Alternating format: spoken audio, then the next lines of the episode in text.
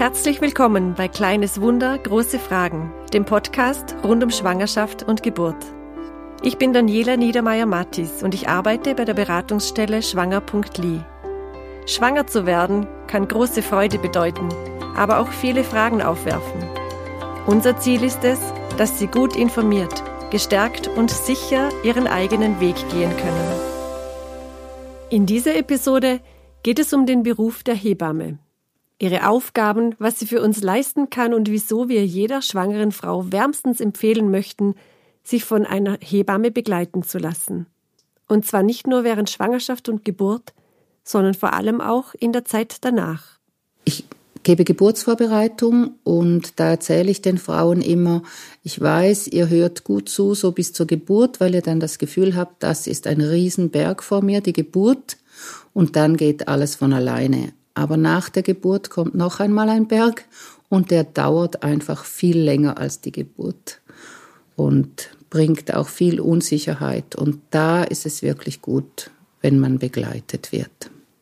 Wie wichtig und vielseitig die Arbeit einer Hebamme ist, wird oft unterschätzt. Gerade wenn eine Frau ihr erstes Kind erwartet, kann sie sich, abgesehen von der Begleitung während der Geburt, noch nicht besonders viel unter den Aufgaben einer Hebamme vorstellen. Meine heutige Gesprächspartnerin Irmgard Bierli gibt uns Einblick in ihren Berufsalltag. Sie begleitet Frauen seit fast 40 Jahren auf ihrem Weg durch die Schwangerschaft und Geburt. Hallo Irmgard, es freut mich sehr, dass wir heute miteinander sprechen. Und ich würde dich gerade bitten, dass du dich selber vorstellst. Ich bin Irmgard Bierli. Ich bin am Bodensee aufgewachsen in Romanshorn und habe dann zuerst eine Ausbildung gemacht als Kinderpflegerin. Das ist mit Kindern von 0 bis 5 Jahre und danach dann die Hebammenausbildung und wurde im Oktober 85 fertig. Bin also jetzt 37 Jahre Hebamme. Unglaublich, fast vier Jahrzehnte als Hebamme tätig. Du bist tätig im Krankenhaus und als selbstständige Hebamme, stimmt das so? Ja, ich arbeite 30 Prozent im Spital in Grabs und bin vor allem freiberuflich tätig. Das heißt, ich begleite die Frauen von der Frühschwangerschaft an über die Geburt und im Wochenbett und viele Familien danach dann auch noch mit ihren Kindern, wenn sie krank sind. Mhm. Also wenn man einmal die gute Erfahrung einer guten Begleitung gemacht hat, dann kann man dort auch gerne andocken, wenn man dann wie später wieder Hilfe braucht. Genau. Kann ich verstehen, ja. Irmgard, was ist für dich das Erfüllende, die Freude an deinem Beruf als Hebamme?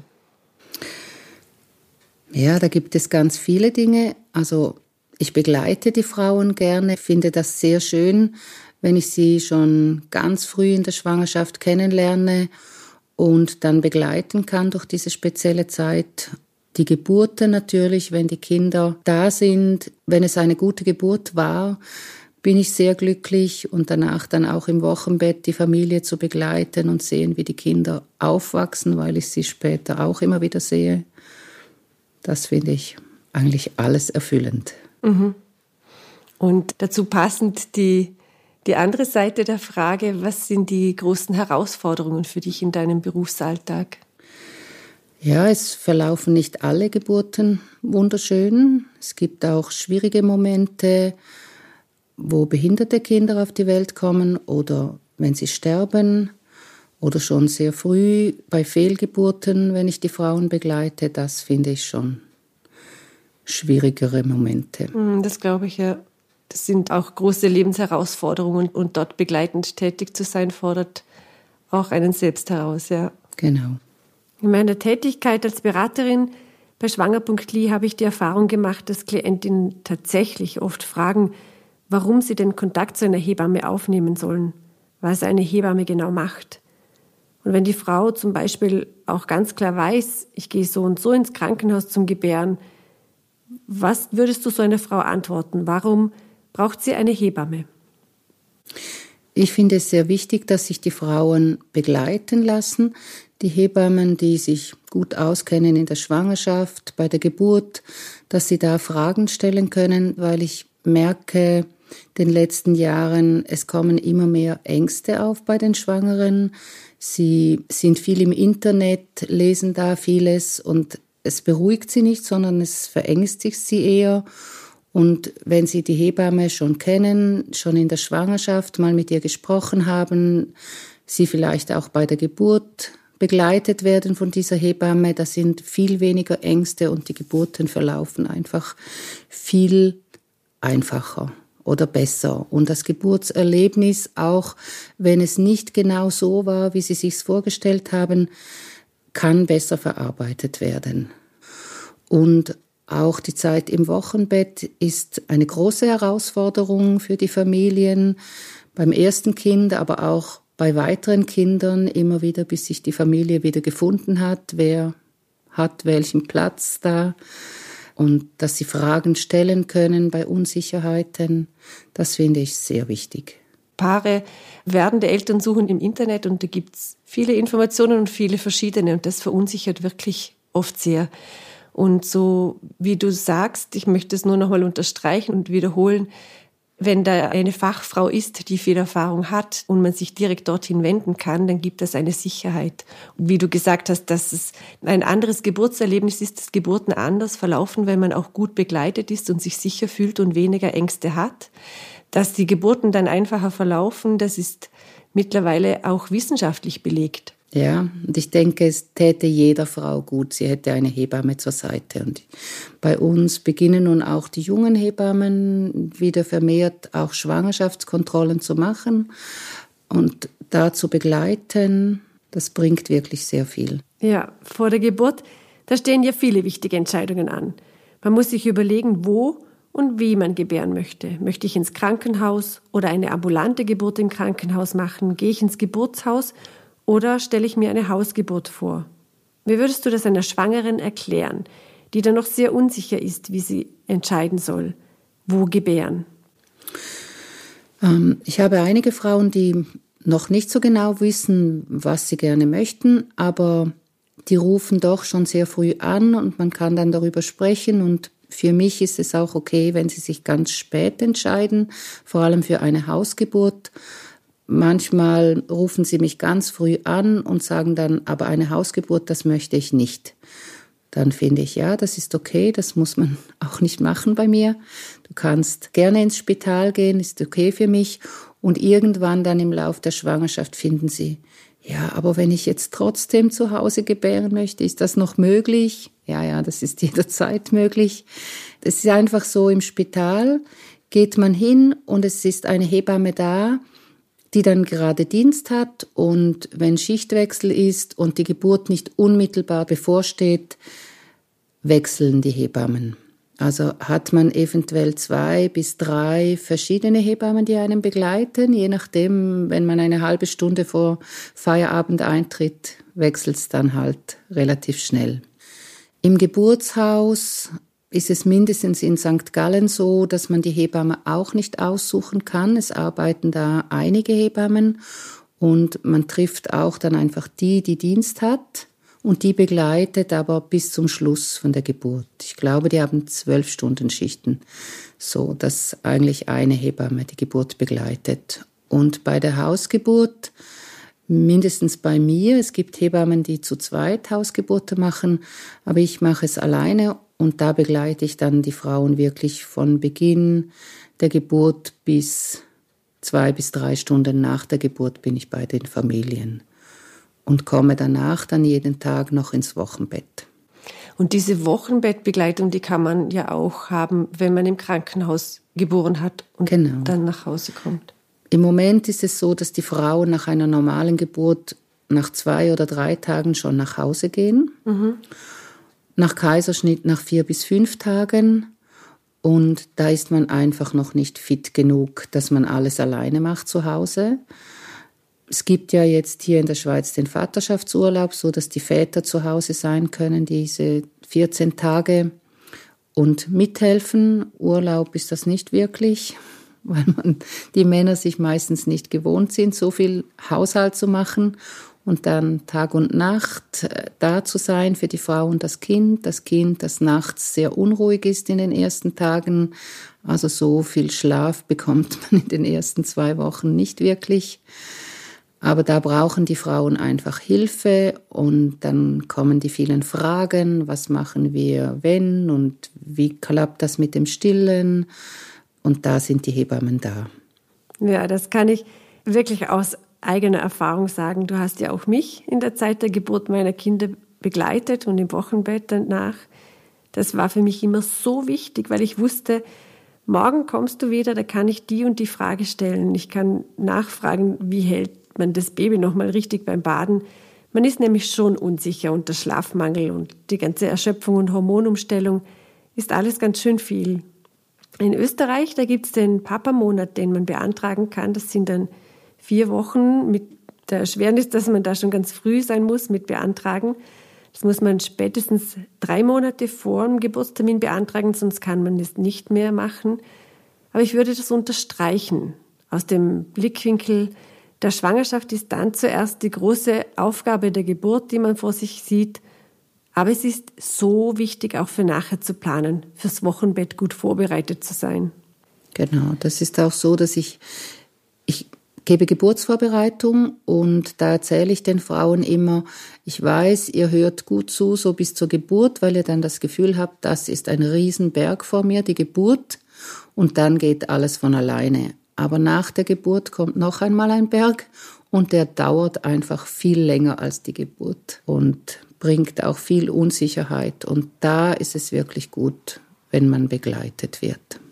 Mhm, das stimmt. Zur Geburt, weil wir über diese große Herausforderung, diesen Berg, wie wir es jetzt gerade genannt haben, gesprochen haben.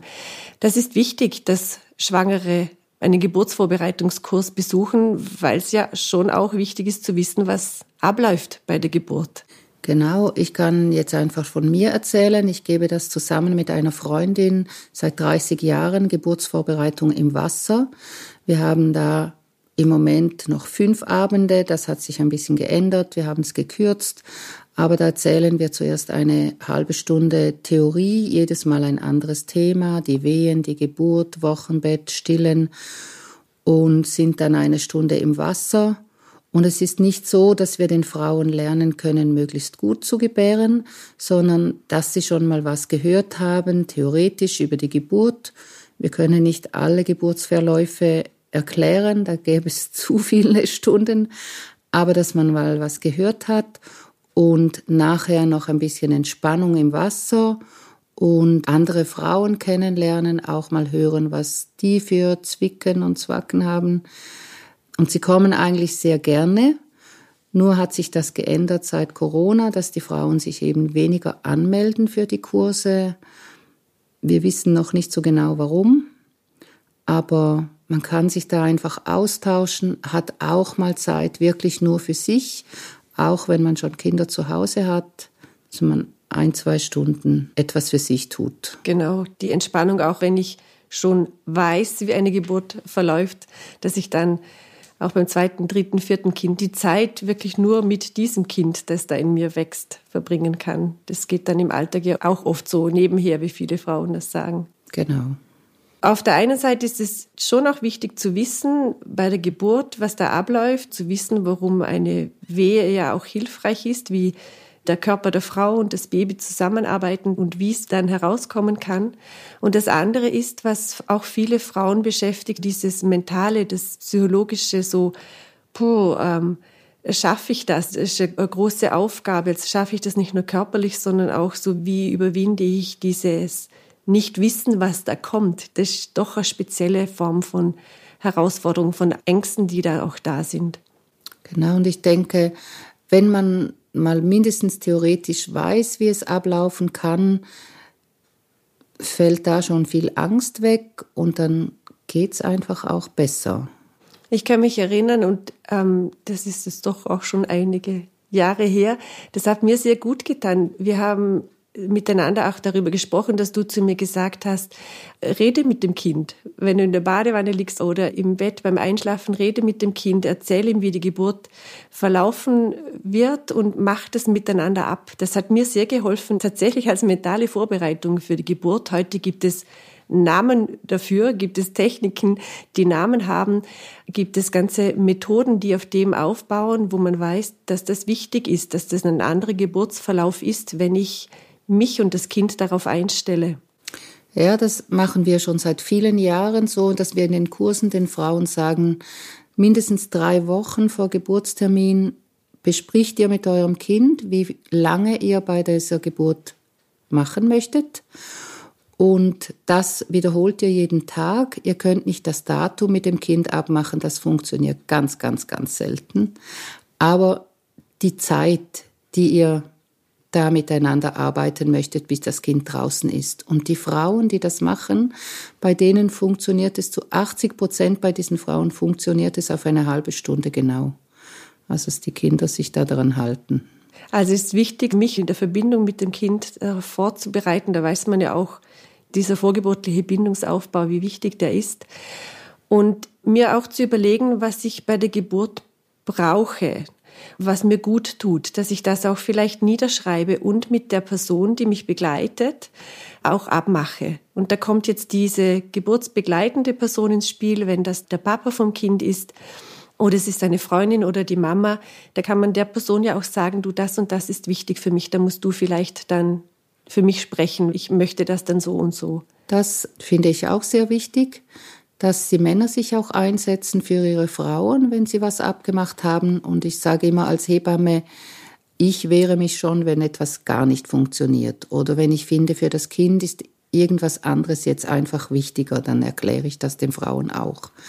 Und da gibt's ja auch diese Doulas, die Geburtsbegleiterinnen, das sind keine Hebammen, aber die würden sich dann auch einsetzen für die Frauen.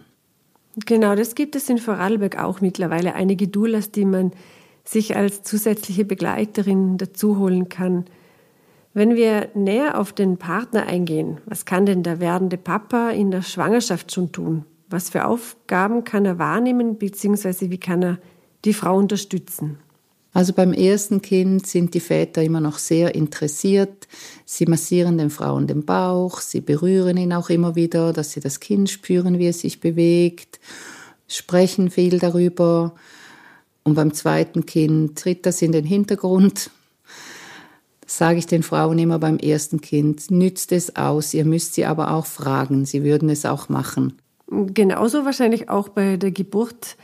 Viele Väter wissen auch nicht, was kann ich als Mann überhaupt dann tun bei der Geburt. Da gibt es bei manchen auch große Unsicherheiten. Was würdest du sagen, was der Mann konkret während der Geburt machen kann? Also das Wichtigste beim Mann, finde ich, ist, dass er positiv daneben sitzt. Nicht immer denkt, oh Gott, was machen die jetzt mit meiner Frau und sie leidet ja nur so, sondern dass er positiv eingestellt ist und dass sie das schon schafft mit dieser Geburt und ihr auch immer wieder gut zuredet, dann könnte er ihr den Rücken ein bisschen massieren, weil es wirklich im Rücken einfach stark schmerzt. Wenn das die Hebamme nicht macht, wäre der Mann da. Aber wirklich einfach die Unterstützung positiv mit ihr sprechen und sie auch glauben lassen, dass sie das schafft mhm. mit dieser Geburt. Das ist das Wichtigste. Wichtig also die positive Haltung dass der Mann positiv eingestellt bleibt und alles andere, da helfen dann ja auch die Hebammen. Ihr gebt den Männern ja auch dann hilfreiche Tipps während dem Geburtsvorgang, was der Mann dann der Frau gerade in dem Moment Gutes tun kann und wie er ihr beiseite stehen kann. Genau. Und wenn das Baby dann da ist, in der Wochenbettzeit, da ist es ja auch nicht unwichtig, dass die Frau Unterstützung von ihrem Partner bekommt. Wir haben vorhin schon darüber gesprochen, als es um den Papamonat ging, Erklär doch mal kurz, was du denn genau als Hebamme in dieser Zeit machst, was deine Aufgaben in der Zeit vom Wochenbett sind. Also ich kann einfach erklären, was ich mache, wenn ich ins Wochenbett gehe. Ich massiere den Frauen den Bauch mit einem selbst gemischten Öl, dass sich die Gebärmutter gut zusammenzieht. Ich kontrolliere, wenn nötig, die Naht, wenn es sonst eine Verletzung gegeben hat. Ich berate sie bei Milcheinschuss, versuche das zu lindern mit natürlichen Mitteln, sage ihr, wie sie es machen kann selber, dass sie es besser erträgt, diesen Milcheinschuss, der auch Fieber machen kann und eben schmerzhaft ist, zwei, drei Tage. Ich helfe ihr beim Stillen, wie sie es am besten anlegt, das Kind. Und ich schaue jeden Tag auch das Kind an. Ich wäge es und schaue, wie es an Gewicht abnimmt in den ersten fünf Tagen, was normal ist, und wie es dann auch wieder zunimmt. Ich schaue auf die Ausscheidung beim Kind. Ich massiere die Kinder oder ich zeige den Eltern, wie sie es massieren können und wir baden es dann auch jeden Tag, so dass sie es selber gut machen können, wenn ich dann nicht mehr komme, dass sie einfach auch schon Sicherheit gewonnen haben im Umgang mit dem Kind. Und wenn sonst irgendwas auftritt, Rückenschmerzen, weil eine veränderte Haltung da ist, man ist nicht mehr so im Hohlkreuz, werde ich ihr den Rücken massieren oder zeige auch dem Mann, wie er es machen könnte. Genau. Und eine Wochenbettbegleitung, die macht man sich selber aus. Also als Schwangere kontaktiere ich eine Hebamme und mache mit der Hebamme Wochenbettbegleitung aus. Das ist in Liechtenstein, in der Schweiz und in Österreich genau gleich. Da muss ich mich selbst darum kümmern und am besten wahrscheinlich früh genug. Genau, wirklich früh genug nach einer Hebamme suchen. Bei mir ist es unterdessen so, dass die Frauen den Schwangerschaftstest machen und dann anrufen. Ich habe schon Frauen, die rufen mich an, bevor sie es dem Mann gesagt haben, dass sie schwanger sind, weil sie wissen, dass ich sehr gut gebucht bin. Aber dass ihr vor der 20. Woche eine Hebamme sucht, weil es sonst wirklich schwierig werden könnte, gerade auch wenn dann Ferienzeiten sind und die Hebammen mit Kindern dann auch weg sind, dann wird es noch schwieriger.